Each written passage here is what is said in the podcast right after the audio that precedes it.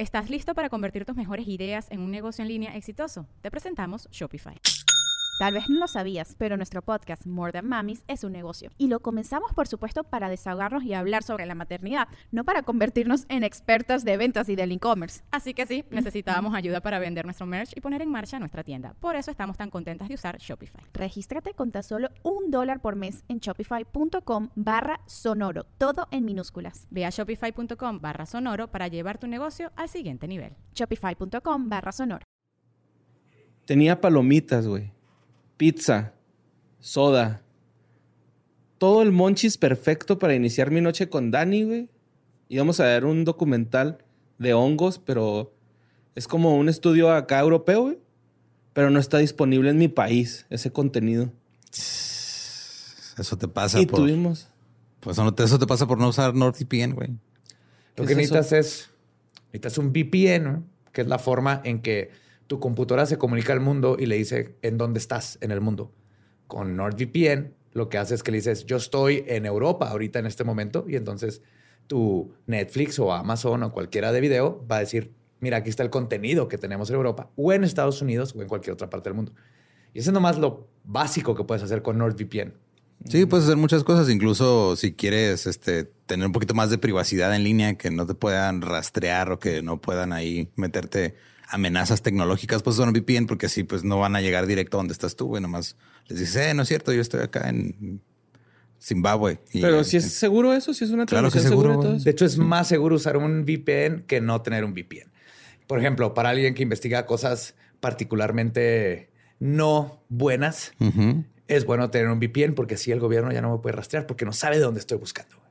Si quiere la CIA saber de dónde investigué de su último programa y dónde tienen los aliens, van a creer que estoy en Zimbabue porque usé NordVPN y le dije, diles que estoy en Zimbabue. Creo que la parte de confesarlo en un podcast este, no es buena idea, pero fuera de eso, si quieren ustedes aprovechar los beneficios de NordVPN, ahorita pueden ir a nordvpn.com diagonal legendarias y van a tener un descuento, protección contra amenazas y un mes gratis. Entonces, aprovechenlo para que vayan. Sí, pues sí, lo voy a aprovechar para ver ya el documental ese porque sí sería bueno, ¿eh? Pues ahí está, NordVPN. Aplícalo.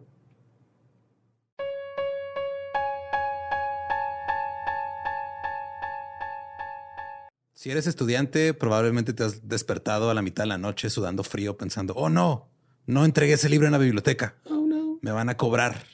Pero, ¿sabes qué? Te tengo una mejor opción. Únete a Script, ahí está lleno de libros, revistas, documentos, muchísimas referencias académicas y científicas que puedes usar para estudiar o para entretenerte. Y la neta, vale mucho la pena. Sí, si eres de la gente que nació ya en estas épocas donde no saben qué es una biblioteca, pero de todas maneras tienes que entregar fuentes confiables, Script es el lugar para ti. Son las fuentes que yo utilizo aquí en Leyendas Legendarias. Las utilizo para divertirme, para leer de ciencia ficción o ficción o terror. Todo lo que me interese, ahí está. Pues en este momento, Script está ofreciendo a nuestra audiencia un descuento para tener dos meses por solo 19 pesos.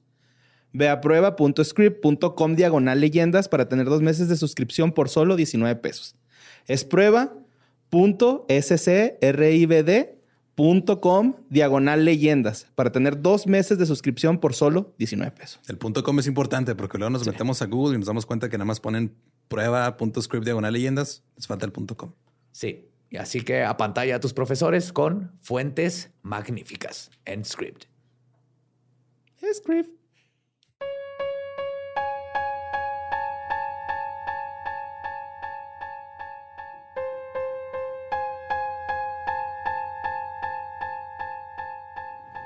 Estás escuchando Leyendas Legendarias, parte de Sonoro y Producciones sin Contexto. Bienvenidos a este episodio.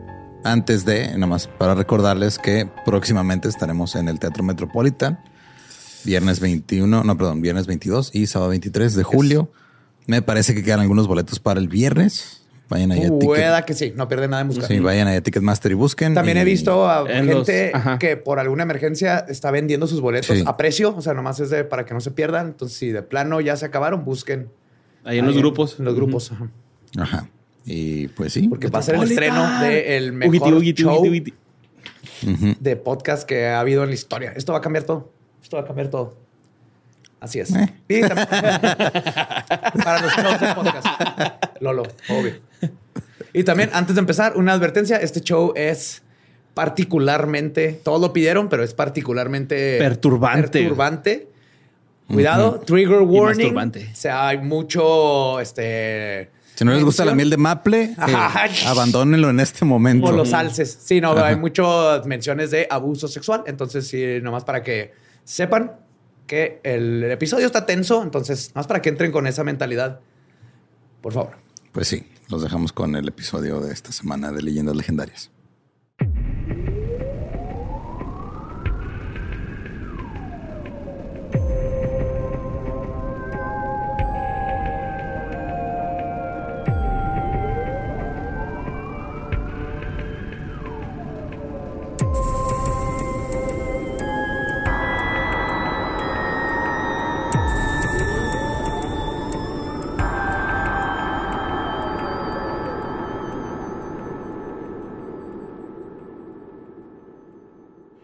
Bienvenidos a Leyendas Legendarias, el podcast en donde cada semana yo, José Antonio Badía, le contaré a Eduardo Espinosa y a Mario Capistrán casos de crimen real, fenómenos paranormales o eventos históricos tan peculiares, notorios y fantásticos que se ganaron el título de Leyendas Legendarias. Es otro miércoles macabroso y ahora traemos un caso muy sabroso. ¿eh? ¿Viste, cómo- Ay, ¿viste lo que hice ahí? güey. Uch, nomás lo puse Rimar. Una vez.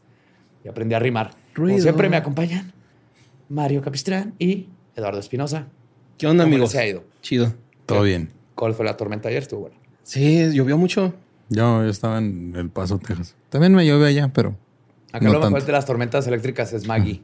Porque se mete abajo de los sillones o se mete en la regadera o se te pega las piernas por los truenos. Órale. Es adorable. Corre muy diferente cuando tiene miedo a cuando está contento. Cuando tiene miedo son como que pasos ¿Pequeños? cortos, ajá, pequeños, pero a madre. Ok. Y cuando está feliz es Pues son así el- completos. groovy. Ajá. Feliz cumpleaños, Ramfi. Eh, Todo el mundo lo Ramfi. sepa. Que hoy es el cumpleaños de Ramferi. Ramfi. Ahí atrás de las cámaras. Happy, happy birthday, Mr. Ram. Ya 60, güey. No ya es la güey. tercera edad, carnal. Ya. Uh. Insane. Insane. Está insane. ya el AMLO te va a dar tu Insane feriecilla acá. güey. in the, In the membrane. membrane. Estaba pensando yo también. Pues hay que darle. Eh, Canadá es considerado uno de los mejores países del mundo por su educación, sistema de salud y seguridad. Esta última es motivo de orgullo para los canadienses, ya que siempre han contado con índices de delincuencia y criminalidad muy bajos. Pero las apariencias engañan. Y la tierra del Maple tiene una mancha en su historia que no podrá quitar nunca. Porque a finales de los 80 y principios de los 90, una serie de violaciones y asesinatos aterrorizaron a todo el país. Lo que se creyó que era la obra de un psicópata resultó, resultó ser el fruto de un enfermizo amor. Y la amabilidad, por lo que son conocidos los canadienses, probaría ser una de las fallas más grandes de la autoridad. Y por esta incompetencia, más de 14 mujeres fueron víctimas de abuso sexual y tres perdieron su vida. Hoy voy a contar la historia de una pareja de homicidas que por su belleza y melena rubia fueron conocidos como el Ken y la Barbie asesinos. Ay, Paul. Bernardo y Carla Homolka. Simón. Yes. El privilegio hecho asesino. Totalmente. Y neta, la, la educación hecha incompetencia, güey. Neta, vamos a ver, porque a veces ser demasiado Amable. y amable puede ser muy malo, especialmente si eres policía. güey. Oh, oh. Pero la policía de Canadá no tiene buena fama, güey. O sea, siempre han tenido fama de incompetentes. Sí. Sí. La neta.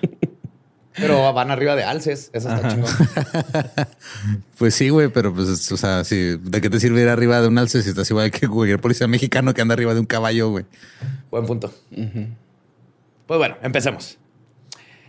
Eh, primero con Paul Bernardo. Él nació el 27 de agosto de 1964 en Ontario, Canadá. Su madre Marilyn fue la hija adoptiva de un acomodado abogado de Toronto llamado Gerald Eastman y su esposa Elizabeth. Ellos criaron a Marilyn en un hogar feliz y estable. Los pedos comenzaron del lado del padre de Paul, Kenneth Bernardo, quien no tuvo una vida tan afortunada. Kenneth era hijo de una mujer inglesa y un inmigrante italiano, que era dueño de un negocio de mármol y azulejos muy exitoso, pero que abusaba constantemente de su mujer y sus hijos. Kenneth y Marilyn se casaron en su juventud y no pasó mucho tiempo para que Kenneth mostrara lo que aprendió en casa, ya que al igual que su padre tenía problemas de ira y golpeaba a su mujer. A pesar de eso, Marilyn le dio un hijo y una hija, pero después de un tiempo y cansada de sus maltratos, comenzó a ponerle los cuernos a su marido con un antiguo novio. De esa relación nació Paul. Ok. Oh, Entonces, Paul era el bastardo. es un bastardín. Sí, de hecho. Paul Bastardo. Paul Bastardo. Pablo Bernardo. Kenneth no tuvo problema en registrar al pequeño Paul como su hijo y guardar el secreto de su origen. De niño, Paul Bernardo era descrito como el típico chamaco güero y bonito al que todas las tías querían pellizcar los cachetes cuando lo veían en la calle. Niño Gerber. Sí. Y a pesar de haber nacido con lo que se conoce como lengua anclada, que es cuando el, el pellejito El que frenillo. abajo, el- Ajá, ah, está- el frenillo te, está como hasta la punta. Y es un freno nomás. Ajá. Ya no- es un freno. Ya sí. No te da no te da la lengua y no puedes hablar. Pero le lo operaron y después de terapia del, habla- del habla quedó normal. Este, y después esto fue lo único así como que uh, tumultuoso que tuvo de su niñez, güey, porque fuera de eso se convirtió en un niño educado que sacaba buenas calificaciones en la escuela y hasta formó parte de los Boy Scouts. La cosa se empezó a poner turbia cuando en 1975 Kenneth Bernardo abusó sexualmente de su propia hija y tocó indebidamente a una niña por lo que fue acusado de abuso sexual de menores. Ah, cabrón.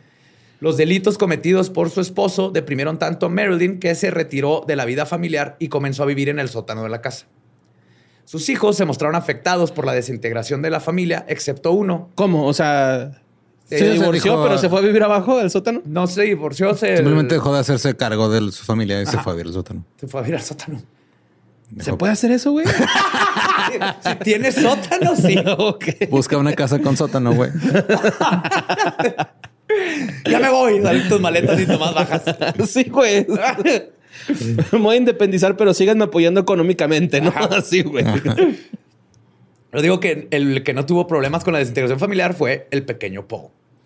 Parecía que Paul Bernardo no sentía cariño por ninguno de sus padres, lo cual fue más evidente cuando a los 16 años, mientras discutía con su madre, ella, en la ira, le reveló que Kenneth no era su padre biológico. Al enterarse de su verdadero origen, Bernardo no dudó en comenzar a llamar a Marilyn, y cito, guarra y puta. Ella, en lugar de intentar hacer las paces con su hijo, le respondió los insultos diciéndole bastardo. Bastardín. Ándale. Sí, entonces bonita relación, Lo que mamá. yo tengo de puta, tú lo tienes de bastardo. y no están diciendo nada, Nada de incorrecto, güey. mentiras. Yep. Esa madre e hijo, qué bonito. Desde ese momento, Paul Bernardo comenzó a tratar a las mujeres de forma denigrante. Y tomando en cuenta de que fue criado en una familia en la que todos eran víctimas de abusos, parece que el chico prefirió convertirse en victimario. Años más tarde, Bernardo ingresó a la Universidad de Toronto en el campus de Scarborough para estudiar contabilidad. El sueño. el- sí. Nadie va en su vida, güey. No, este vato es la parte de pendejo, es una hueva de, de tipo, güey. Para este tiempo era un joven apuesto, rubio, alto y mamado. Por ende, tenía muchas mujeres derritiéndose por él.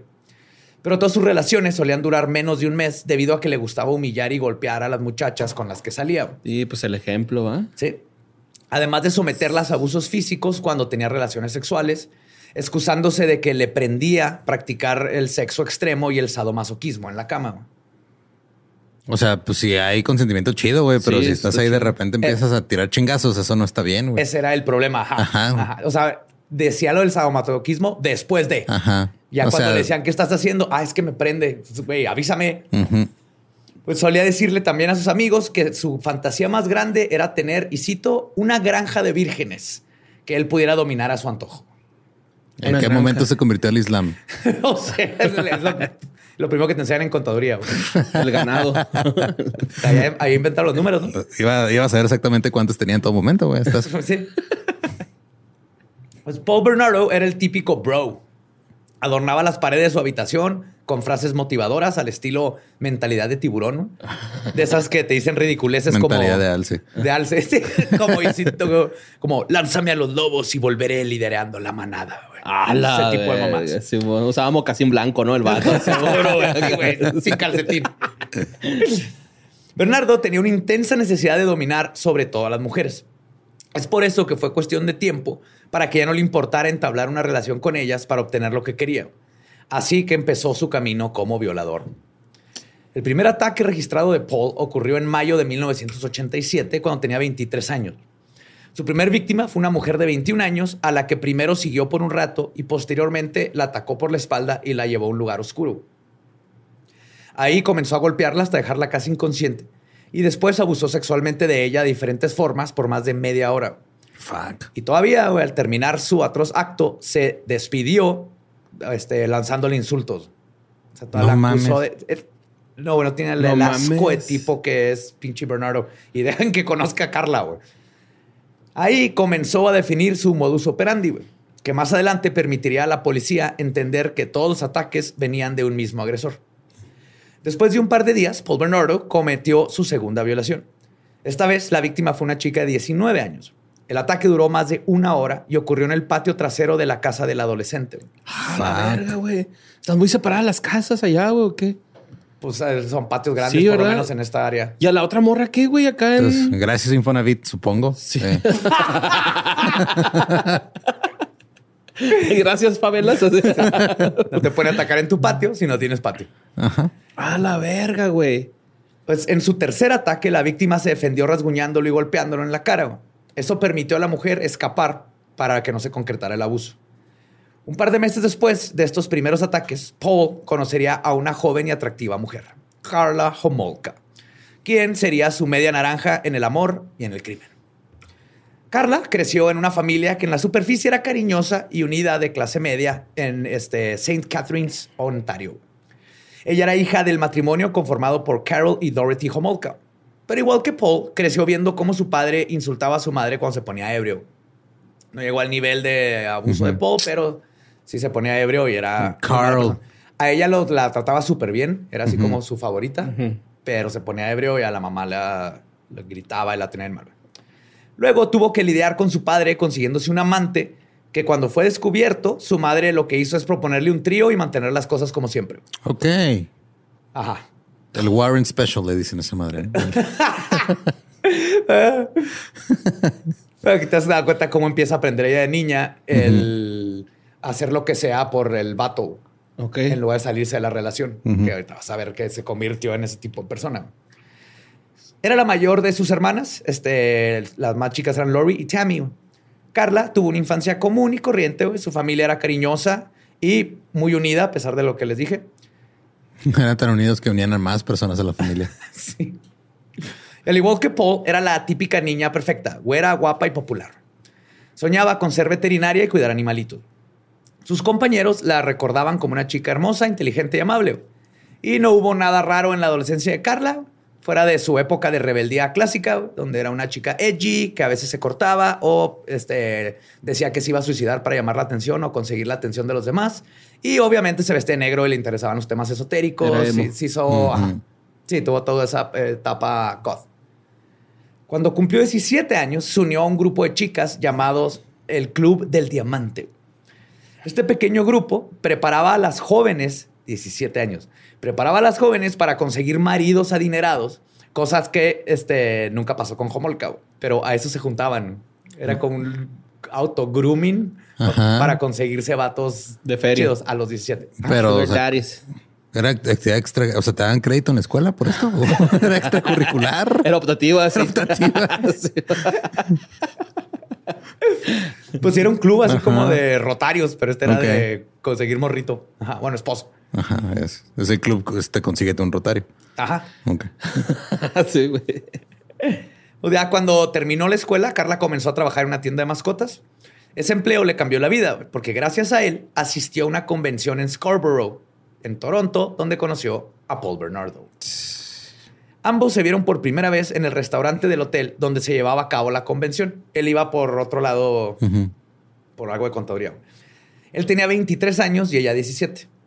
Según los diarios de Carla, fue amor a primera vista. Tan intensa era la química en la pareja que en menos de una hora ya estaban echando pasión en su habitación, en la de ella. Ok. ella se lo llevó a su cuarto. Después de su primer encuentro, Paul y Carla empezaron una relación. Él iba a verla de manera religiosa dos veces por semana. El vato, Carla, ¿quieres sacarla? Para como es Carla, le encantarían esos burdos. Son palabras de un poeta. Sí, perdón. Burdo es, pero son palabras de un poeta. Él viajaba de Scarborough a St. Catharines para llevarle flores, chocolates y costosas joyas. O sea, parejita de prepa. La familia Homolka veía a Bernardo como un partidazo para su hija. ya que para ese entonces Paul ya se había titulado como contador y tenía un buen empleo. Pero debajo de la fachada de la pareja perfecta había una relación, pero turbo tóxica y turbia. Carla estaba obsesionada y no dejaba de hablar de él con sus hermanas. Le escribió cientos de cartas de amor diciéndole que lo que quería más que su propia vida era a Paul. Paul, sí. Esto hizo que Paul rápidamente se diera cuenta que ella era la chica perfecta para él, ya que se dejaba dominar sin poner resistencia. O sea, Carla se aguantaba todo. Que vamos a ver que eran dos personas asco que se encontraron. es, es, increíble cómo la vida puede juntar. ¿Cuál era la probabilidad de que estas dos personas se toparan? Dios los así se juntan, José Antonio. Siempre hay un roto para un descosido. sí. Ahí están ustedes dos, güey.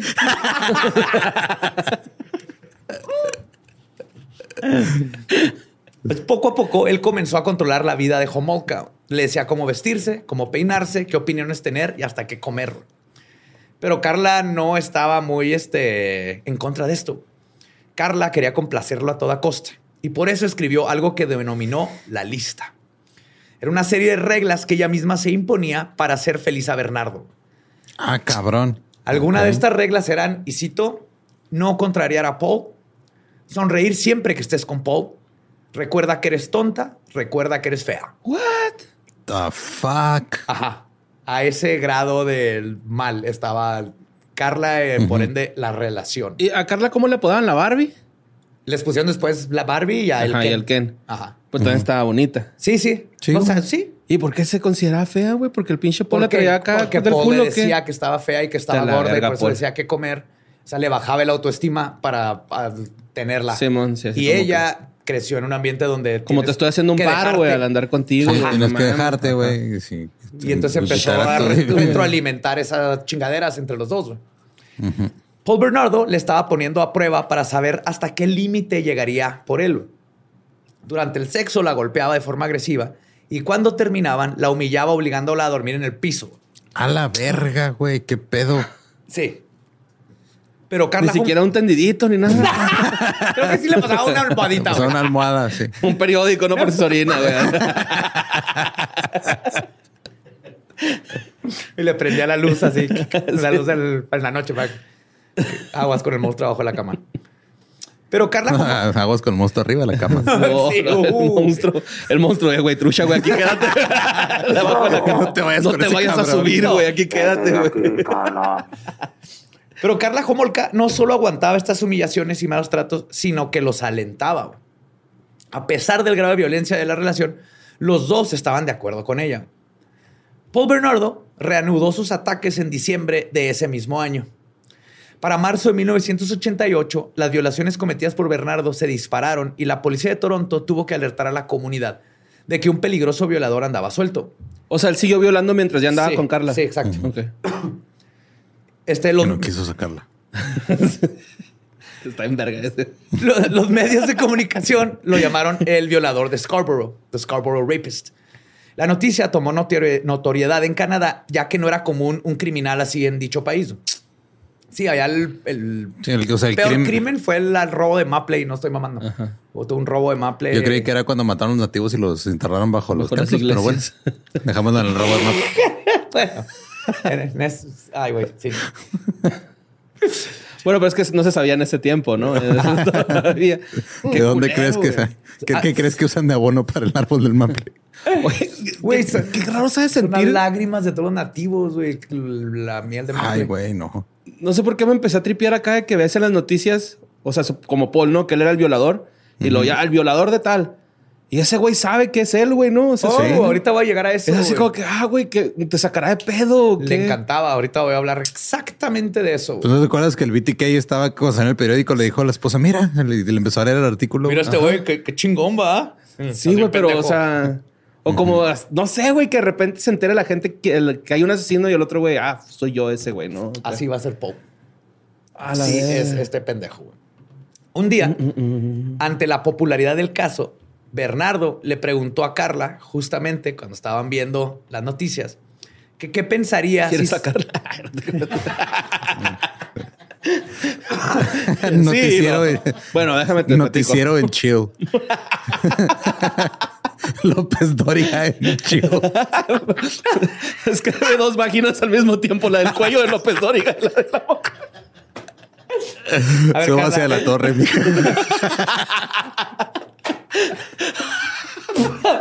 Juay de rito, así. ¿no? Carla, venga, vamos a ver a López Dóriga. Te hizo un tendidito abajo al sillón. Ponte en cuatro para ponerle los pies, ¿no? Así. Culero, güey. Pues Bernardo le preguntó a Carla qué pensaría si se enterara de que él, él- él- él- él era el violador. A lo que ella respondió, muy quita de la pena, y, y cito, sería genial. What the fuck? Lo dijo nomás por complacerlo, ¿no? No, güey. No mames, güey. ¿Qué No. pedo con estos güeyes? No, güey. Te digo, güey, no, no mames lo desquiciado que eran, güey. Peor que se juntaron. Pues no se sabe a ciencia cierta si en un inicio Carla aprobaba este comportamiento o si creía que Paul estaba bromeando y solo le estaba poniendo a prueba una vez más. Lo que se conoce es que en el periodo en el que se dispararon los ataques, él eventualmente le confesó explícitamente que era el violador y Carla no solo siguió ahí, sino que todo esto se va a poner más culero. Por eso te digo que no lo dijo nomás porque sí. Pues a partir de ese momento de la confesión, Paul continuó atacando mujeres, pero ahora con el conocimiento de Carla. Para mayo de 1989, Bernardo había cometido 11 violaciones. A medida que pasaron los meses, los ataques se fueron intensificando. Ya no solo golpeaba, abusaba sexualmente e insultaba a las mujeres. Para este momento también empezó a abus- abusar de ellas con palos y piedras. La verga, güey. Y su sadismo llegó a un nivel de violencia tan grave que hubo casos en los que ya se había retirado del lugar, eh, dejaba que su víctima se fuera y luego llegaba otra vez y las volvía a golpear y volvía a abusar de ellas. No mames. Ajá, un par de ¡A metros del primer, madre, como para hacerlas creer que ya se había acabado y luego volvió a atacar. Ese es el grado de sadismo de este cabrón. Estaba tan feo lo que estaba pasando. Ah, Sí, güey. que el FBI tuvo que intervenir en las investigaciones para dar con la identidad del criminal. Ya que la policía canadiense estaba preocupada de que la crueldad del violador de Scarborough escalara y pronto comenzaran a asesinar a sus víctimas, porque se veía un claro patrón güey, que iba escalando. Iba subiendo. Gracias al testimonio de algunas mujeres que lograron escapar de las manos de Bernardo, se hizo un retrato hablado que rápidamente fue difundido en diferentes medios de comunicación. Y cuando digo retrato hablado, güey, este es el pinche nacimiento de Venus de retratos hablados. güey. Ok. Sea, Ah, Botticelli perfecto. mismo bajó del infierno Subió, ¿no? Entonces. o subió del infierno a dibujar este. Ahí vas a estar en los netas. Pero Botticelli era hermoso. ciego, ¿no? Ah, no, ese es Sandra Bocelli. Time to Say goodbye. No, sí, cua- cuando vean el retrato es así de holy shit, pintado a color y así como a tres cuartos. Está increíble, güey. Firmado. Sí, güey. Y, güey, justo al ver el retrato, güey, que estaba tan cabrón, los amigos de Paul Bernarda y de Bernardo y Carla Homolka empezaron a bromear sobre que el violador era, Era él. igualito a Bernardo, güey. No hay duda, los ves y holy fuck. Está igual de guapo que tú, güey. Así no. Sí, literal. De hecho. Pues Bernardo solo se reía y aceptaba que era muy parecido a ese dude y hacía bromas Sí, como esas. soy Sí, yo, Está bien guapo, igual que yo. De hecho, soy bla, yo, güey, ¿no? Así como este güey, el presentador de la BBC, güey, cuando hacía esos pinches chistecitos. Yes. Güey, no. Pero sin embargo, no todas las personas de su círculo de amigos tomaron el parecido como un chascarrillo. O sea, así dijeron, no mames, o sea, Sí se es parece. este güey. Algunos sí fueron a manifestar sus sospechas a la policía, güey, por lo que Paul fue citado a declarar. Y aquí es donde empiezan los pedos que les digo. güey. Bernardo, o sea, aquí pudieron haber detenido ¿Ya? todo, güey. Aquí Ajá. se hubiera acabado esta historia, güey. Bernardo no tuvo problemas en asistir al interrogatorio, güey. usando de coartada ese viejo dicho que dice el que nada debe, nada teme. güey. Paul Bernardo se mostró sereno, amable y cooperador. Aseguró a los investigadores que entendía por qué sospechaban de él, ya que era idéntico al fulano del... Ajá. Sí, Ay, yo sé está- que me veo que el guapo violador. Estoy entiendo. igualito, ¿verdad? Sí, compa, igualito. Qué coincidencia. Sí, mi amigo. Jeje, le invito unas donas, vámonos. Quiero una hamburguesa que esté con tocino y, y miel de maple. Qué cagado, qué cagado. No, mil disculpas que lo trajimos. Porque bien buenas esas burgers, Sí. güey. De tocino con miel de maple, güey. Hay que hacer unas, güey. Un día más yo se las voy a hacer, amigos, porque Va. nunca Gracias, les Borre. cocino. No voy a cocinar. se mató. Pues a pesar de que se podía haber negado, de todas maneras, Paul entregó tranquilamente muestras de cabello, saliva y sangre para los estudios de ADN en torno a la investigación. En ese entonces las pruebas de ADN estaban en una etapa temprana, por lo que las muestras de Bernardo fueron almacenadas junto con las de otros 700 sospechosos. Y tardaron varios años en llegar a examinarlas. No mames. Entonces de nada sirvió. Paul las dio porque no le quedaba de otra, sino que si se negaba. Ajá. Sí, iba a haber ya Y sospechoso. por suerte y por incompetencia, fue así que, ah, ok, aquí lo ponemos en el bote de 700 otras muestras. Además, y para acabarle de chingar, nadie en la policía creyó que fuera culpable debido a su disponibilidad y su cooperación, güey. Y más que nada por la fachada de buen tipo que tenía, güey. Míralo, es que es güerito, está guapo, güey. que tiene la sangre bien liviana, el cabrón. güey, es buen pedo, güey. Deja que su novia se duerma, le hace un tendidito a la novia o no de la Mira, cama. trae unos tenis Tiger, güey. Están bien caras esas madres, güey. Son, es buen tipo. Así, güey. Y lo dejaron ir. Puedes contar con él. Pablo. Sí, y ahí lo tuvieron, ya pudieron haber detenido a todo y lo dejaron ir, porque era muy buena persona, güey. Y ni de Ah, pedo podría ser un Wow. violador, wow. Pues pese a las atrocidades que conocía de Bernardo, Carla Homolka seguía obsesionada con él. Y para cuando lo arrestaron ella sabía güey, que ya era él. Y estaba dispuesta a hacer cualquier cosa para mantenerlo a su lado. Él seguía visitándola a casa de sus padres y siendo detallista con ella en público. Sin embargo, en lo privado era un patán. Y los jefes nunca dijeron nada así como que, oye, güey, te parece un chingo el violador de Ross Brown. Sí, Scarborough. Scarborough. Scarborough. Scarborough. Scarborough. Sí, también todo el mundo le decía, pero pues era la misma broma. Ah, qué pues, es no como yo con todos los tipos de bigote. Sí, Sí. Pues había algo que siempre le reprochaba. El hecho de que no era virgen cuando la conoció. Ah, qué huevos de Entonces todavía cabrón. usaba eso contra ella siempre, güey. No importa, aparte de decirle gorda y fea y que no servía para nada, le decía, nunca has echado porque no eras virgen cuando nos conocimos. Fue entonces que a Carla le surgió la idea de entregarle a su hermanita menor, Tammy, What the f para compensar este error de ella, güey. Ah, no y aquí seas es donde empieza todo lo culero. güey. Si es que no ah, pensaron que estaba culero antes. fuck. O sea, he escuchado de vientres rentados, pero de imen. Literalmente estás haciendo Carla. Qué asco, Y esto. ¿Quieres sacarla Carla. a tu carne? Ah, no es cierto. A la verga. No. Pues verán, desde el principio de la relación, Carla se dio cuenta que su novio tenía un cariño muy especial por su hermanita. A menudo, Paul Bernardo le solía prestar especial atención a Tammy e incluso le ayudaba a conseguir chelas para sus fiestas, ya que la Ah, chica. ¿Cuántos años tiene también? 15 15, 15, ok. 15.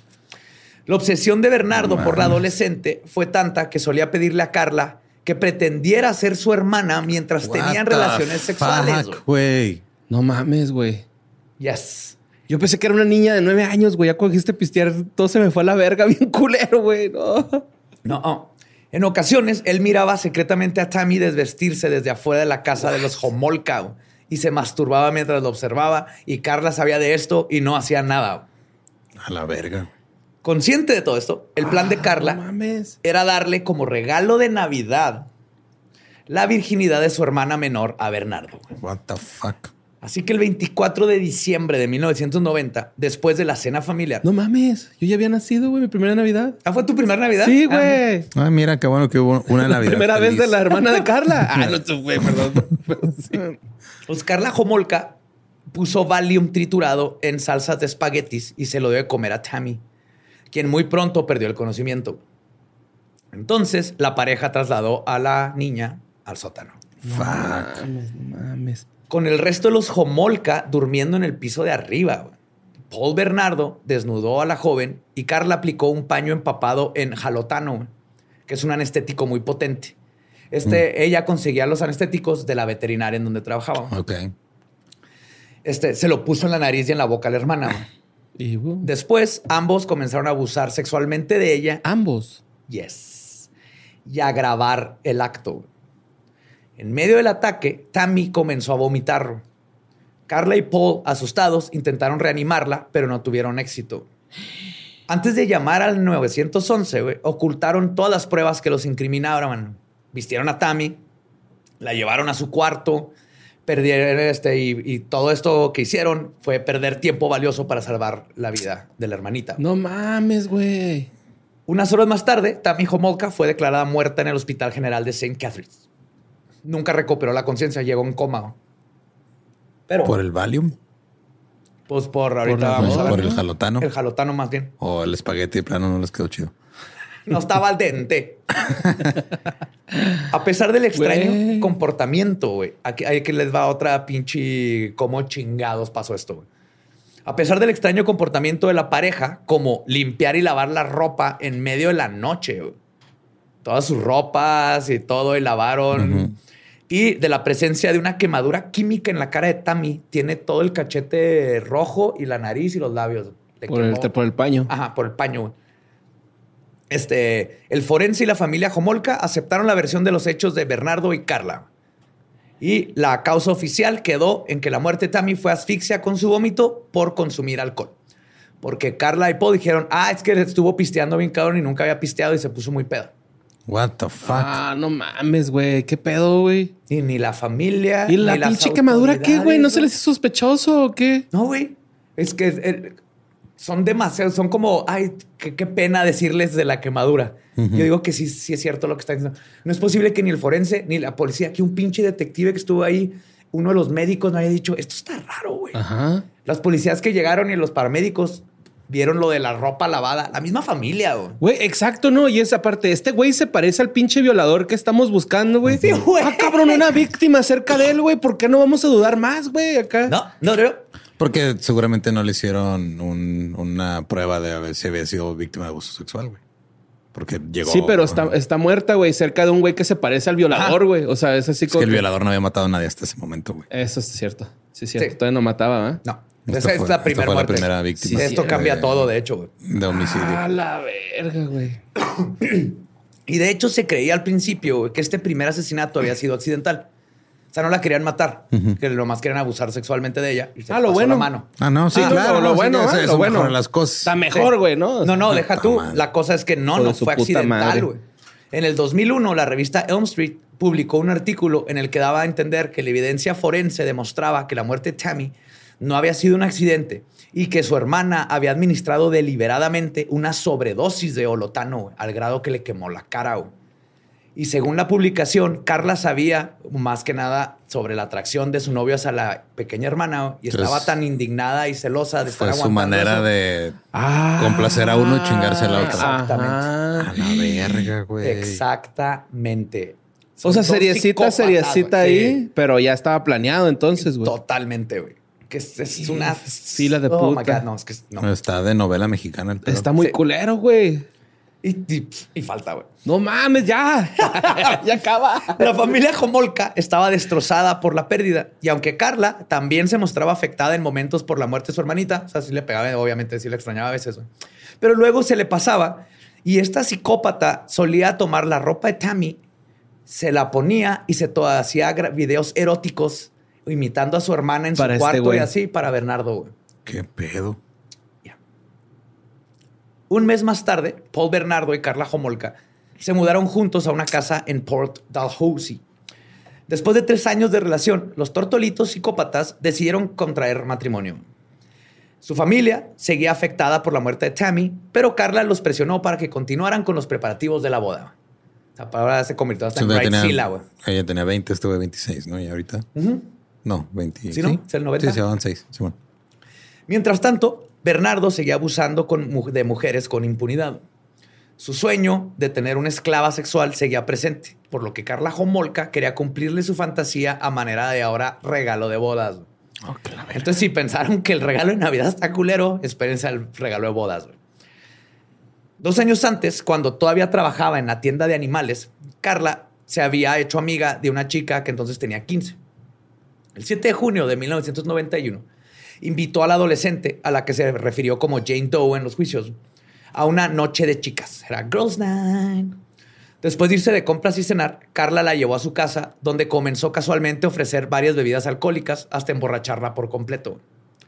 Cuando Jane Doe perdió el conocimiento, Carla llamó por teléfono a Bernardo para decirle que su, y regalito especial de bodas ya estaba, listo. en casa esperando. No mames. Ya salió el horno. Sí ya se comieron el espagueti. Ambos desnudaron a la chica para que Bernardo grabara a Carla mientras ella abusaba este, sexualmente de ella. Ah, la verga, güey. Y luego él fue el que abusó también. A la mañana siguiente, la mujer amaneció con muchas náuseas y creía que sus vómitos se debían a la primera cruda de su vida. güey. Y nunca le llegó a pasar en la por la cabeza que había sido violada toda la noche por la que creía que era su amiga y su novio. Está en Barcelona. Eh, No vomitas ¿Estás al embarazada? día siguiente. No. de- Ah, va al día siguiente, ok. No, no, nomás de tanta droga que le dieron. Ah, ok, ok, No, no, no. ok. sí, no. Yo a la verga, güey. acá. Pero después de esto, de esta violación, la sed de Paul Bernardo por compartir más crímenes con su novia aumentó. güey. Entonces, el 15 de junio de 1991, Bernardo secuestró a Leslie Mahaffey, una joven de 14 años quien no tenía una buena relación con sus padres y que recientemente se había mudado a casa de un amigo. güey. Pero de todo es que fue por suerte, güey. O sea, Bernardo estaba robándose unas placas para sobreponerlas en su carro, porque eso hacía. Y la vio pasar. O sea, él se la topó y en ese momento decidió Dejar las placas e irse a. irse por ella. ¿Qué pedo? Paul Bernardo le vendó los ojos, la obligó a entrar a su cuarto y la llevó a su casa. güey. Desde ahí, ahora él le habló a Carla diciéndole que, y cito, tenía una nueva compañera de juegos. Posteriormente, Bernardo y Homolka se grabaron torturando y abusando sexualmente de Leslie. De hecho, el video fue una de las pruebas que se usaron en el juicio. Pero ella también la sedaron, así, cabrón, ¿o? No. No mames, No, güey, ¿qué esta, ya, esta sí la güey? secuestraron y el- era el, fue la primera vez que experimentaron juntos en secuestrar y abusar sexualmente de alguien. Se cuenta que en el, en el video se podía ver cómo mientras abusaban de la chica, la pareja escuchaba la música de Bob Marley y David Bowie. En un momento dado, Bernardo le dijo a su víctima, y cito, estás haciendo un buen trabajo, Leslie, un puto buen trabajo. Luego añadió, y cito, las próximas dos horas van a determinar lo que te haga. Ahorita llevas un récord perfecto. What the fuck? A partir de ese momento, las agresiones se intensificaron. Leslie gritó y le rogó a Bernardo que se detuviera. Él estaba abusando de ella mientras la tenían amarrada. Y de repente, la venda que le estaba tapando los ojos se resbaló un poco. Y esto fue su sentencia de muerte. güey. No mames. Ya que Bernardo y Homolka sospecharon que Leslie habían visto sus caras, por lo que podría identificarlos si iba a la policía. Fue entonces que la pareja cambió de planes y eso se iba a poner bien gacho. güey. De hecho, según Paul, luego en la corte dijo que fue Homolka la que dijo, ya nos vio, tenemos que deshacernos de ella. Fuck. Que quién sabe a quién le hacemos caso, pero los dos eran unos güey, es que eso enfermitos. está bien culero, güey. Yep. Lo Pues- de los rostros, güey. Al día siguiente, Bernardo la estranguló con un cable hasta matarla. güey. Pensaron Al que día era... siguiente. Sí. Es hasta el día siguiente. Sí, o sea, ya, gracias. Duérmete un ratillo. Ajá. Pues no creo que dormir. No, sí. yo tampoco, pero. Ah, la madre, güey. Entonces Esos pensaron... güeyes sí durmieron, güey. Sí. Bueno, Homolka en el piso. No. en su periódico. Sí. Pensaron que la mejor forma de deshacerse de ella era descuartizarla y desaparecer los restos. Pero antes de eso, el 16 de junio del 91, decidieron mover el cuerpo al sótano porque iban a tener una cena familiar por el Día del Padre, güey. Ok. te pases de verga, güey. Pues sí, No. güey, ni modo que la tengan la cena ahí al lado de un cadáver. O sea, Lo cual debió haber sido una muy... Eh, a lo mejor es un sushi, ¿no? Acá. eh. no te creas, güey. ¿Qué pedo, güey? Este está más recio que cualquier otro que hemos hablado, ¿no? Estoy yo muy sensible, No, sí está muy, muy recio, güey. creo que ambas. Sí. Ah, la verga. Es que ya estoy yendo con el psicólogo, ya me estoy humanizando, güey. muy bien, muy bien, güey. Pues todo esto debe haber sido una cena familiar muy interesante, güey, porque Carla se la pasó cuidando que su mamá no bajara al sótano. Mientras tanto, todos los Homolka cenaron y platicaron a escasos metros del cuerpo de. Leslie, güey, sin saber que ahí estaba una víctima. güey. Fuck. Cuando al fin se fue la visita, güey, así literal, bye, ma, bye, pa, ¡pum! Se van. Paul Bernardo agarra la sierra circular de su abuelo, el hombre que inició toda esta cadena de abusos, y cortó en varias partes el cuerpo de su víctima.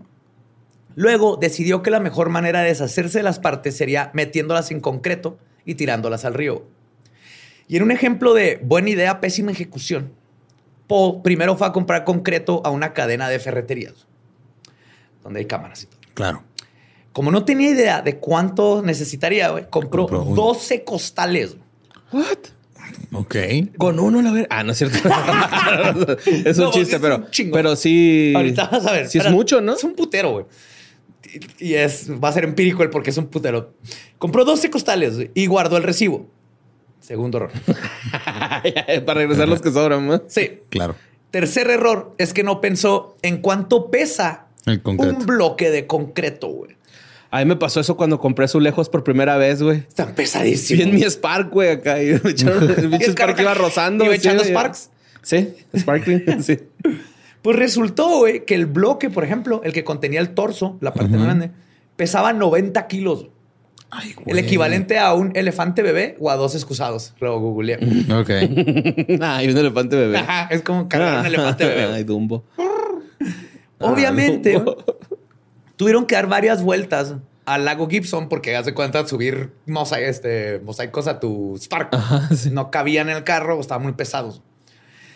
Este, varias vueltas al lago Gibson, que estaba a unos 18 kilómetros de la casa. Entonces iban, tiraban un bloque, se regresaban. Uno cayó cerca de un, este, donde el, no llega el agua, así como donde están los puentes. Un dique. Ok. Ay, no te. Sí, hicieron un desmadre, güey. Pero no nomás eso, Sí, sino un que muellecito, ¿no? Un muelle. Ajá. Ajá. Ahí fueron arrejando los, los bloques, güey.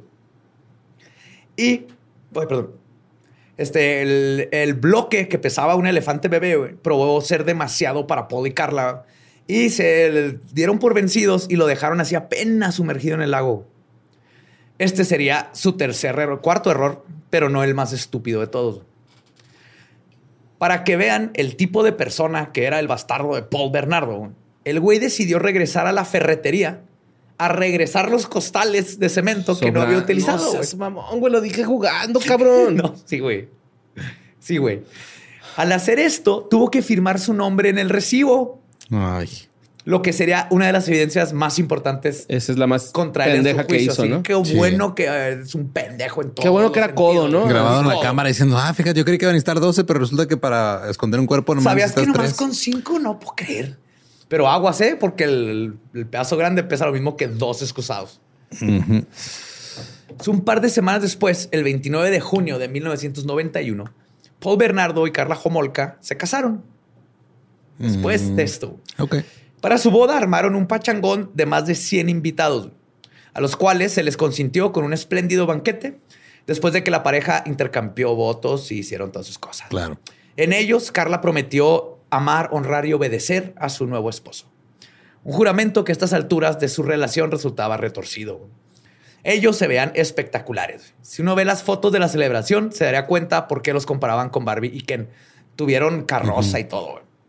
Al terminar la fiesta, este, como fin de película de Disney, se montaron así con su caballito y su carruaje y se fueron a luna de miel a Hawái. Qué gusto. Hawái. Esas personas no. Sí. Pero por pura casualidad del destino, ese mismo día, pero en el lago Gibson, un padre y su hijo se encontraron pescando, cuan- eh, se encontraban pescando, cuando de repente vieron una pierna y el pedazo de un torso. Oh, shit. Que se Mira, papá, un pez bloque. Sí. Ese pez bloque se comió el brazo de alguien, papá. Déjalo, están haciendo un truco de magia. Así. Ahorita se escapa.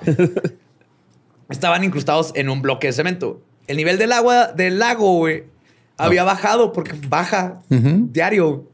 Y el, lo- el bloque que habían dejado así apenas Ahí más o se vio. Y el otro que aventaron y cayó ahí pegado a un pedazo de concreto, pues ahí estaba, güey. Entonces las autoridades decidieron drenar todo el lago y así recuperar el cuerpo completo. Y lograron identificar a A la víctima, sí, gracias a sus llaves y sus aparatos de ortodoncia. Tenía frenos. Y con los frenos luego, luego pudieron identificarla. Fuck. Entonces la policía canadiense volvió a solicitar la ayuda del FBI, pero estos fueron incapaces de encontrar al responsable. Pues nomás tenían técnicamente esta pieza de evidencia. Mientras Paul Bernardo y Carla Homolka pasaban su luna de miel tomando el sol en Hawái, los ciudadanos de Ontario estaban aterrorizados ahora por un maldito asesino en serie, aparentemente. Casi un año después, la tarde del 16 de abril del 92, Bernardo y Homolka conducían por St. Catharines en busca de una nueva víctima. Era la víspera del Viernes Santo a la hora de la salida de las escuelas. Los estudiantes regresaban a su casa sin saber que un par de locos estaban ahí acechando. A pesar, al pasar, perdón, por el Holy Cross Secondary School, una de las más importantes escuelas católicas de la ciudad, la pareja vio a Kristen French, un estudiante de 15 años que caminaba a paso lento hacia su casa. Bernardo detuvo su auto en el estacionamiento de una iglesia y luego Carla Homolka salió del auto con un mapa en las manos, fingiendo que estaba perdida. Se acercó a No, Kristen. sí estaba bien perdida, pero por otra Ajá. Sí. Por otras razones, güey. Ah, eso es que eso es lo peor, güey, que tiene una cómplice que no es obvio que sea un cómplice, ¿sabes cómo? O sea, Y lo va a usar ahorita Carla a su favor, justamente eso. Entonces, mientras esta, este French veía el mapa, Bernardo llegó por atrás con un cuchillo y lo obligaron a subir al asiento delantero del carro. Entonces, desde el asiento trasero, Homolka controló a la chica jalándole el cabello y traían el cuchillo. Al darse cuenta de que su hija no llegaba a casa, los padres de Christine French dieron aviso a la policía. En 24 horas, la policía regional reunió un equipo de búsqueda para tratar de encontrarla. Varios testigos habían visto a esta chava en el estacionamiento con dos personas, lo cual ya les dio una primera pista. Ellos aseguraban que la pareja que habló con Kristen conducía un Camaro color beige. Se realizó una rueda de prensa encabezada por la policía y los padres de Kristen para difundir la pista. También se colocaron varios espectaculares, en- actuaron en chinga, güey, con la imagen del de el, este, el tipo de vehículo con la frase ¿Has visto este auto? Lamentablemente la pista estaba equivocada, güey. no que el carro. automóvil de la pareja de asesinos era un Nissan dorado, güey. No un Camaro. Ay. ¿Nissan dorado? ¿No es Cadillac? ¿Cadillac dorado? No, no, o sea, color. Ah, ok, Dorado. ok. Ajá, un Ya, ya, ya, Nissan ya. dorado. Yo pensé que era el modelo. Ajá, ok. No, no, no, un Nissan dorado en lugar de un Un Camaro, Camaro beige. Ajá. Por lo que Bernardo y Homolka pudieron seguir con sus atrocidades quitados de la pena mientras todo el mundo Buscaba estaba un- buscando el Camaro y llegaron... Cabrón, de seguro incriminaron a alguien con un Es lo que Camaro te iba a decir, beige, Hubo un güey. señor que lo agarraron y fue un pedote porque el- andaba en un Camaro porque no identificaron bien el carro. güey. Durante el fin de semana de Pascua, Bernardo y Homolka se grabaron mientras torturaban, abusaban sexualmente y le hacían mil cosas a Christine French. Luego lo obligaban a beber grandes cantidades de alcohol y a comportarse de forma sumisa con Paul. En el juicio de Bernardo, el fiscal Ray Holohan dijo que Bernardo siempre tuvo la intención de matar porque nunca le vendaron los ojos y era capaz de identificar a sus captores, a diferencia de su primer víctima que secuestraron. Al día siguiente, la pareja asesinó a French antes de ir a la casa de los Homolka para la cena de Pascua. ¿Cómo puedes hacer esto y lo ir Sí, con tu ah, mamá? Con tu familia, güey. Sí, ¿no? O sea. con tu familia que le mataste a la, hija. güey. ¿Qué, qué, qué, qué, tal mal tienes que estar de la cabeza güey, para poder hacer eso? güey? Verga, güey. Sí está más culero que el de la almanza, güey. ¿Este? Sí, güey, lo estoy sintiendo más feo. O sea, Sí. Sí. como menos humano, como que no pensaban o qué pedo, güey, acá. Aparte, el almanza es fuerte, pero pasó una vez. Ajá, Estos esto están. sigue sí, se- pasando. se va poniendo peor y peor y peor. güey. Ah, lo más culero que, que he sentido, güey, es que las violaba, las dejaba irse así como que ya van ahí todas destruidas, llorando, me imagino, güey, con miedo y de repente, finta, aquí estoy. No, es Y eso una lo- mamada, güey. Eso Es- lo hacía por el. Porque se excitaba, ¿no? O el sea, control era lo que le excitaba. ah, la verga, güey. Bueno, pues además de ya en el, en el juicio, Bernardo este, confesaron que la, estranguló durante siete minutos mientras Homolka veía todo. Verga. También confesó que inmediatamente después de ver el asesinato, Homolka se fue a arreglar el cabello a la peluquería para lucir bien para la comida con sus papás. Hija de su puta madre. Sí. Voy a peinarme, mi amor. Tú pintas estos huevitos y ahorita nos vamos. Sí. Será Pascua. hazme, un, hazme un corto de pelo así como que no soy una psicópata. ¿Cuál me recomiendas? El Rachel. Está súper psicópata. Pues Dos semanas más tarde de su desaparición, el cuerpo desnudo de French fue encontrado en una zanja en Burlington, muy cerca del cementerio donde estaba enterrada Leslie Mahaffey. Su cadáver había sido lavado y había sido rapado. En un principio se pensó que el cabello había sido cortado para tenerlo como trofeo, pero Homolka después declaró que se lo habían cortado para impedir que le identificaran. Pinche pendejo, Sí. güey. No, es que si la pelonada nadie le iba a reconocer, güey.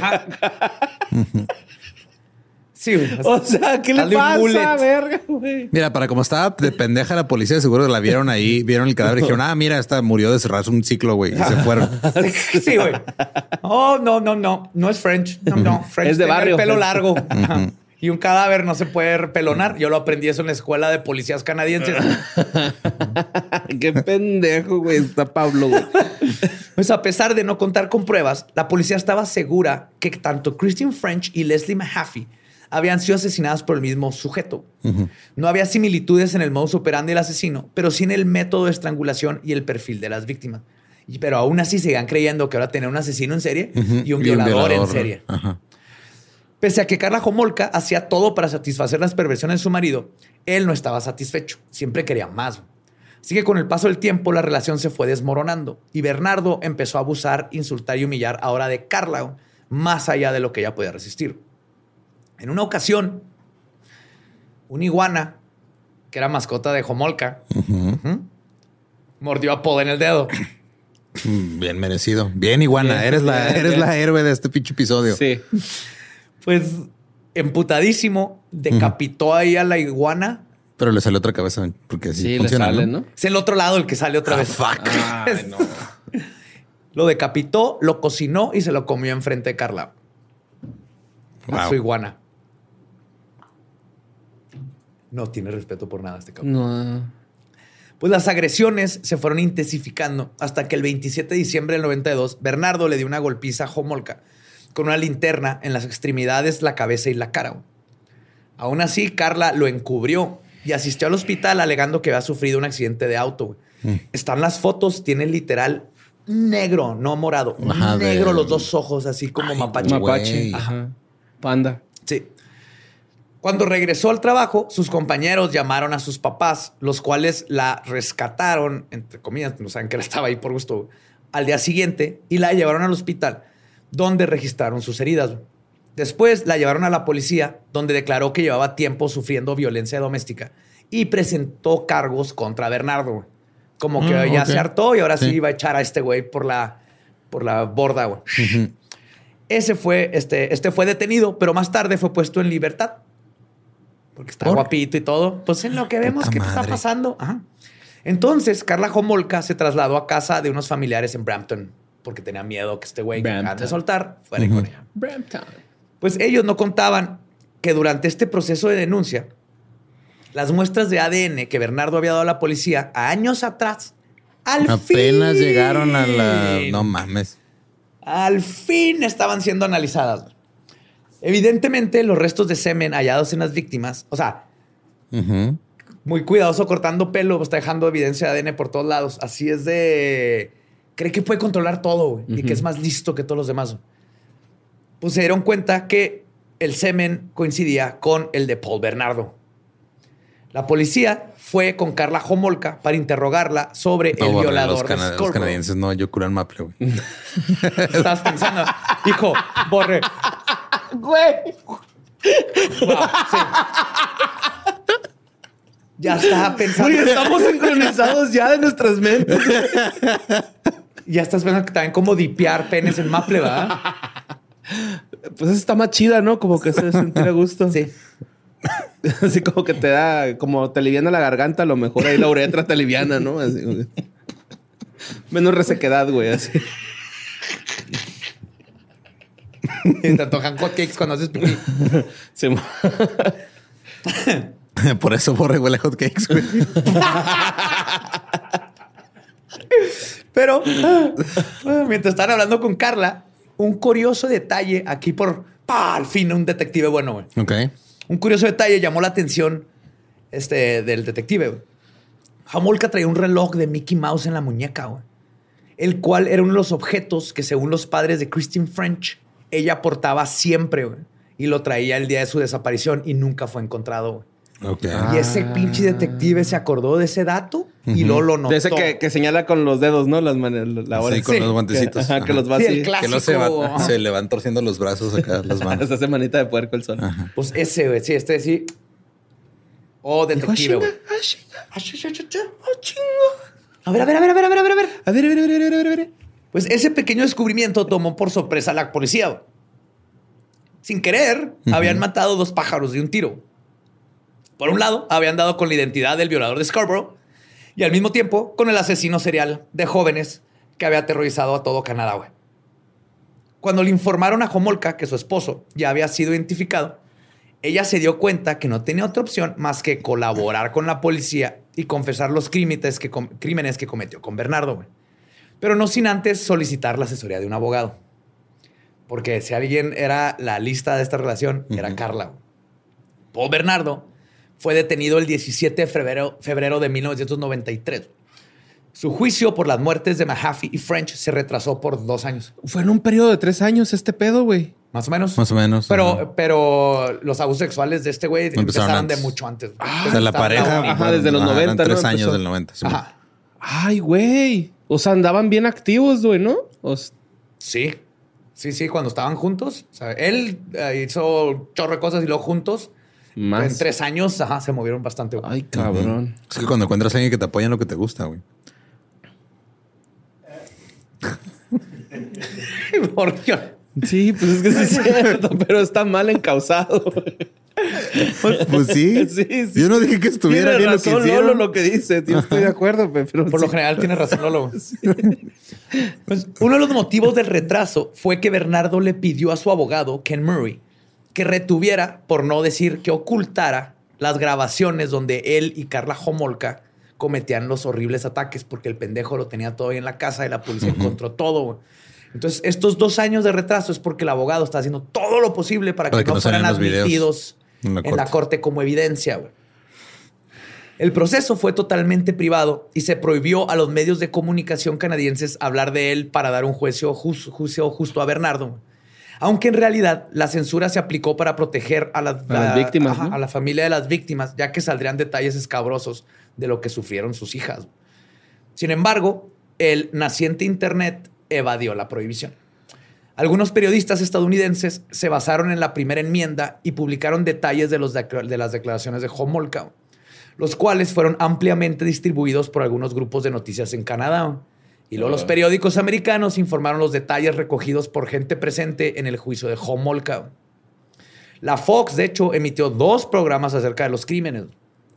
Muchos canadienses consiguieron estos reportajes de contrabando en la frontera sin obedecer órdenes de la policía que habían amenazado con restar a todo aquel que las tuviera.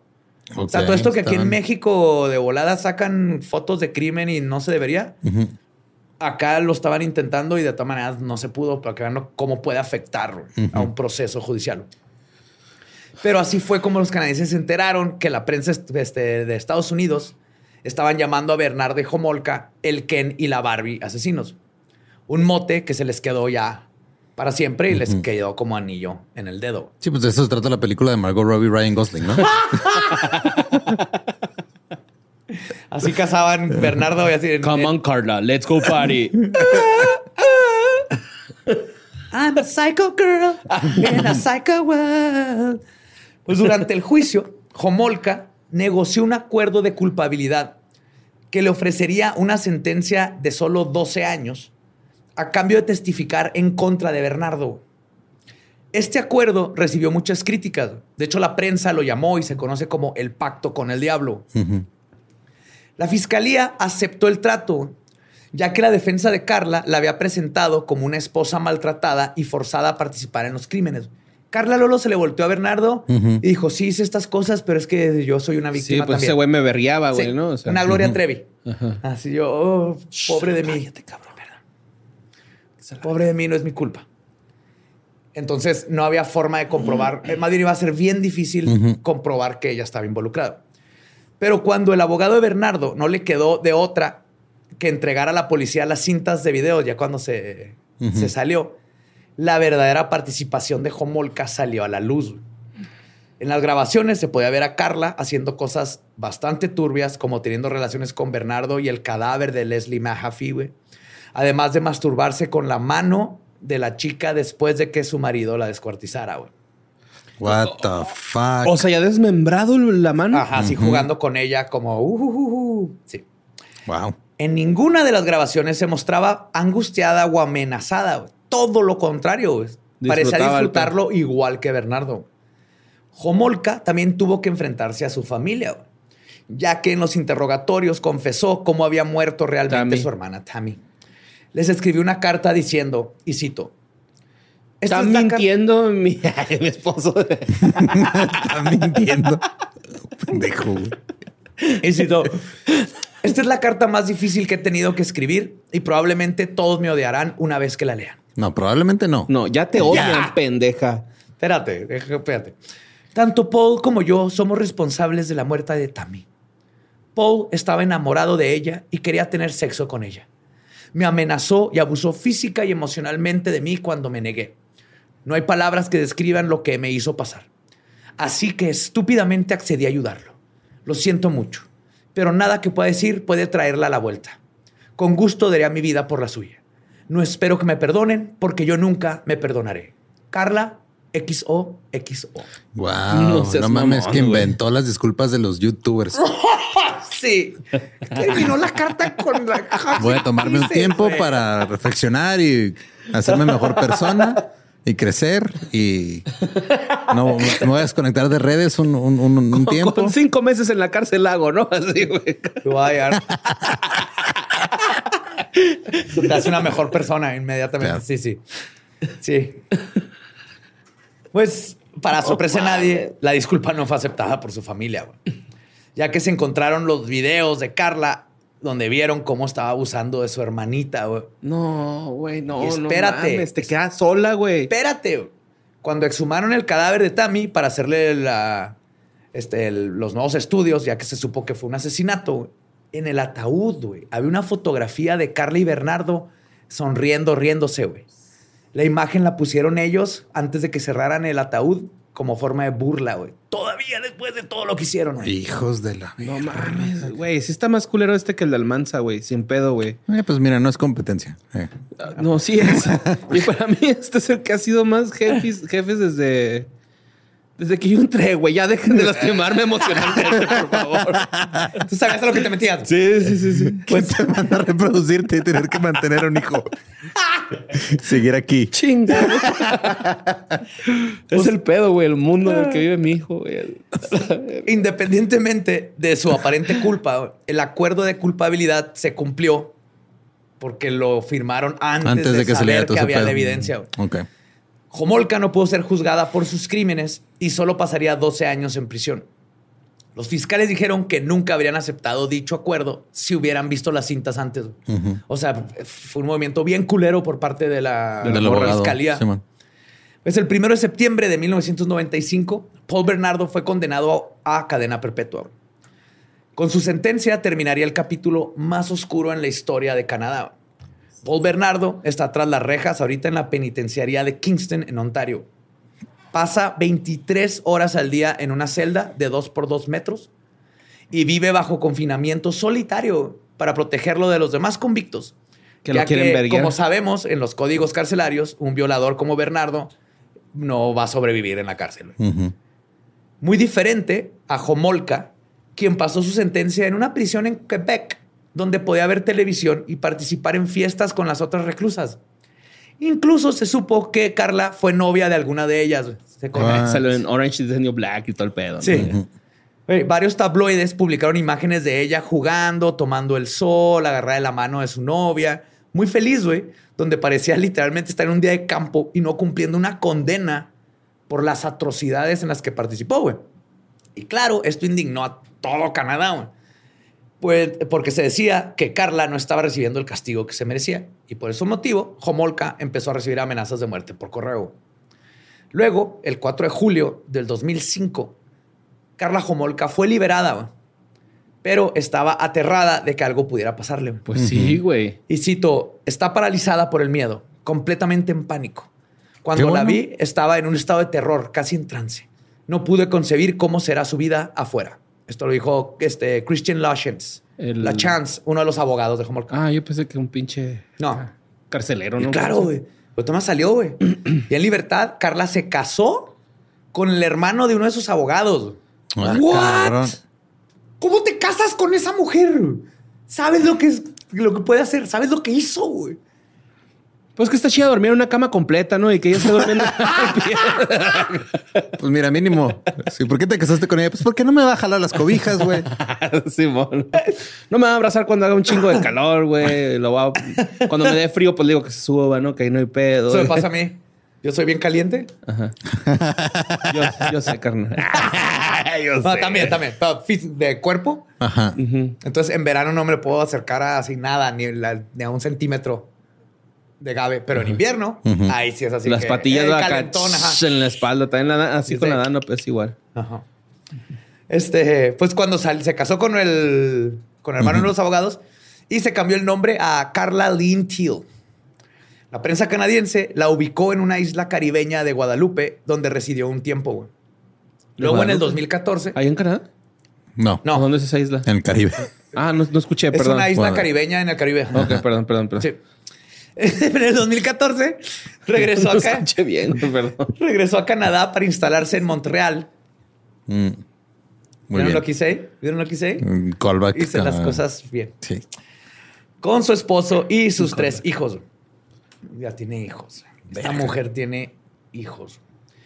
Varios habitantes de esta población mostraron preocupación Pues sí. cuando se dieron cuenta que son vecinos de la maldita Barbie. Por ello, algunas personas formaron un grupo. Y ahorita es la barbecue. Ah, Ah, está bien bonito, mamá. Está bien bonito, está güey. bien forzado, es lo que está. Está bien forzado. No borre. está forzado, güey. Que espero más de ti. está forzado porque en ningún momento Si estuviera trabajando haciendo cadáveres. hamburguesas de tocino. No, de pero pues ya señora, tiene tres hijos. Ajá. Ya no es la Barbie, es la barbecue. Sea, ya está acá. Deliciosa y sabrosa eh, para chuparte los dedos. No. Ese es un barbecue. Puta Eso es lo madre, que me estás diciendo. Déjalo ir, porque perdiste esta. Hay que saber Pero cuándo. está bonito, güey. No, Está... no, ya te cogió el toro, güey. Ya déjate ir. Ah, está verga. Pero por ello, algunas personas for- formaron un grupo donde alertan de la presencia de Homolka, por lo que ella vive en constante acoso por varias personas. Y no ayudó nada, y lo digo en la mejor forma, el documental de Don't Mess with Cats. No, don't Ajá. fuck with cats. Don't fuck with cats, porque ahí mencionan que Luca anduvo con Carla. Ajá. Esto es Falso. Es falso, es un rumor. Pero esto hizo que generaciones nuevas que no crecieron sabiendo de Carla Investigaron. se enteraran y le cayó todavía más pedo porque salió otra vez a la luz. Que qué bueno. Espero que toda su vida viva sabiendo Amenazada. que todo el mundo. Deja tú, no, no amenazada, que sepa que todo el Incómoda, mundo siempre, güey. incómoda, Que siempre está incómoda, güey. Esa era la palabra. Sí, no, no. Que nunca. Que te- No que- violencia contra ella, nomás que sepa que todo el mundo le voltee la cara y no le quiera rentar carros y casas y que le escupan a su hamburguesa, güey. Que esos calcetines siempre estén ligeramente húmedos, güey. Siempre. Ah, que siempre estés mojado, eso está en culero, ¿no? O sea, que no poder secarte nunca. Eso Ese está es el zarro, séptimo güey. Sí. círculo del cielo. Siempre está humedito. Sí. Pues en el 2017, la cadena City News informó que Carla Homolka desempeñaba tareas de voluntariado en las escuelas privadas donde estudian sus hijos. Guay, cabrón, ¿por qué? Al parecer, Homolka acompañaba a niños en salidas temáticas y llevaba a su perro para que interactúe con los alumnos. Una madre, de forma anónima, declaró a un reportero, y cito, ¿cómo te sentirías al saber que tu hijo está interactuando con una asesina en serio y abusadora sexual? güey? Es una violadora esta mujer. ¡Ah, pinche Canadá, pendejo! Muchos padres también mostraron preocupación, obviamente. güey. Las autoridades de la escuela aclararon a los medios que Homolka no es una voluntaria frecuente y que en ningún momento había estado a solas con los niños. Ah, claro, eso ayuda un chingo, güey. No mames. ¡Uh, fiu! Y no, no, pero lo más importante es que las normas del Ministerio de Educación este, prohíben que esté sola, entonces no ha estado sola, entonces todo está bien. Puta madre.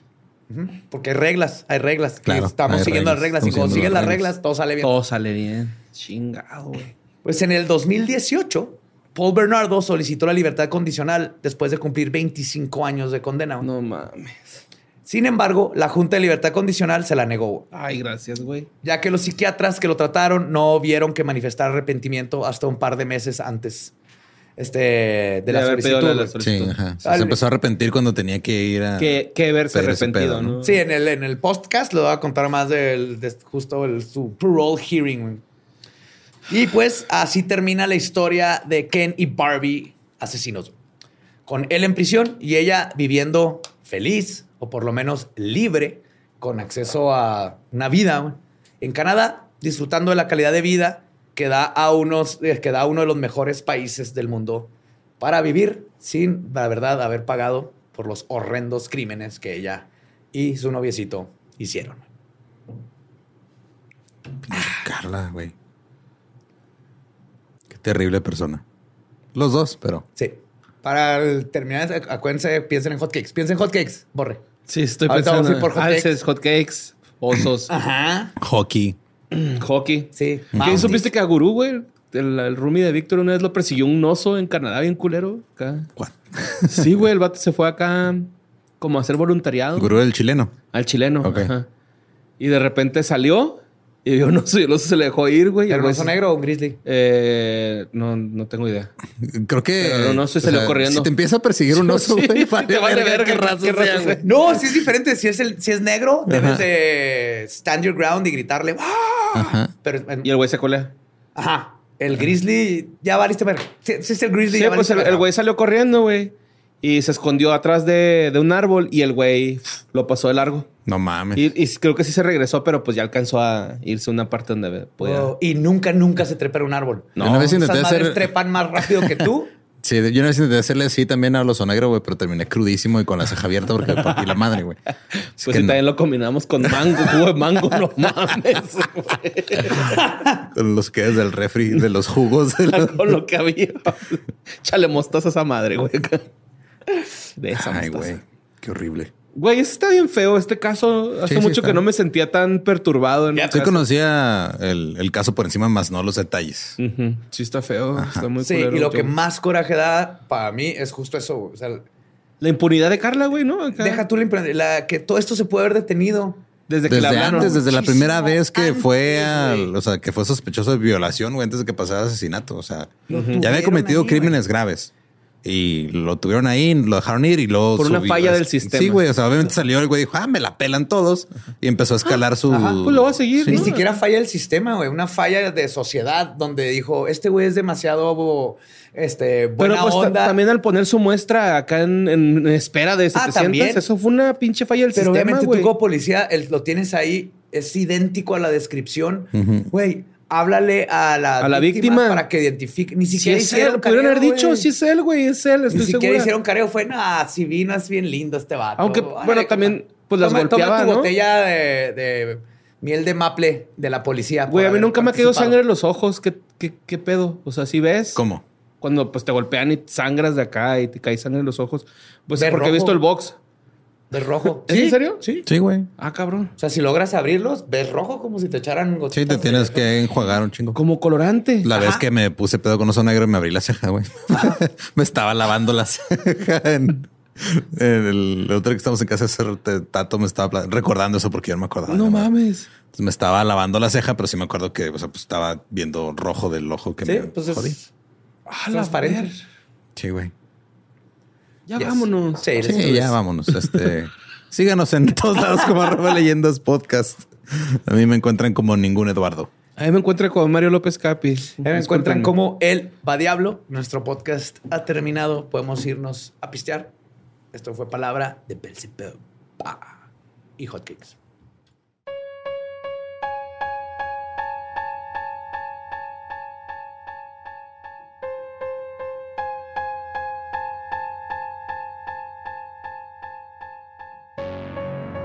Y ese fue Paul Bernardo y Bernardo. Carla Hamilton. Los asesinos Ken y Barbie, dos de los peores hijos de la... No, no hay adjetivo que pueda describir de estos dos monstruos y bestias. De Canadá. No, no lo hay. Sí, güey. La neta está muy culero. Yes. Ujú. Está muy triste, la neta, güey. En algún punto, este, me temo que Carla va a sacar una cuenta de Instagram o una pendejada. Un OnlyFans, güey. ¿no? Un OnlyFans. No sé, güey. Debe tener cuenta de algo, güey, pero tener Eh, todo en redes privado, sociales. Ajá. No sé, pero Pero ahí está.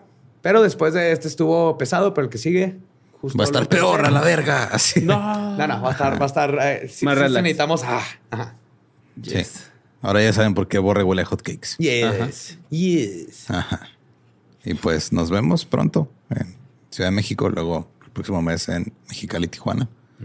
Y nos escuchamos todos los miércoles y jueves. Labia. ¿Estás listo para convertir tus mejores ideas en un negocio en línea exitoso? Te presentamos Shopify. Tal vez no lo sabías, pero nuestro podcast More Than Mamis es un negocio y lo empezamos por supuesto para desahogarnos y hablar sobre la maternidad, no para convertirnos en expertas de ventas y del e-commerce. Así que sí, necesitábamos ayuda para vender nuestro merch y poner en marcha nuestra tienda. ¿Y cómo suena con Shopify?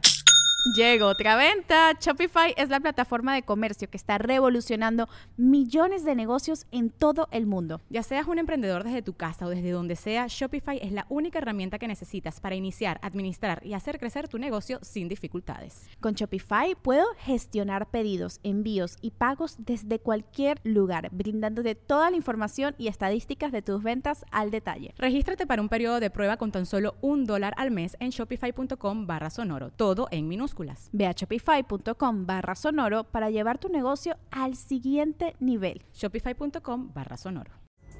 Pulling up to Mickey D's just for drinks? Oh yeah, that's me. Nothing extra, just perfection and a straw. Coming in hot for the coldest cups on the block. Because there are drinks. Then there are drinks from McDonald's. Mix things up with any size lemonade or sweet tea for $1.49. Perfect with our classic fries. Price and participation may vary, cannot be combined with any other offer. Ba da ba ba ba.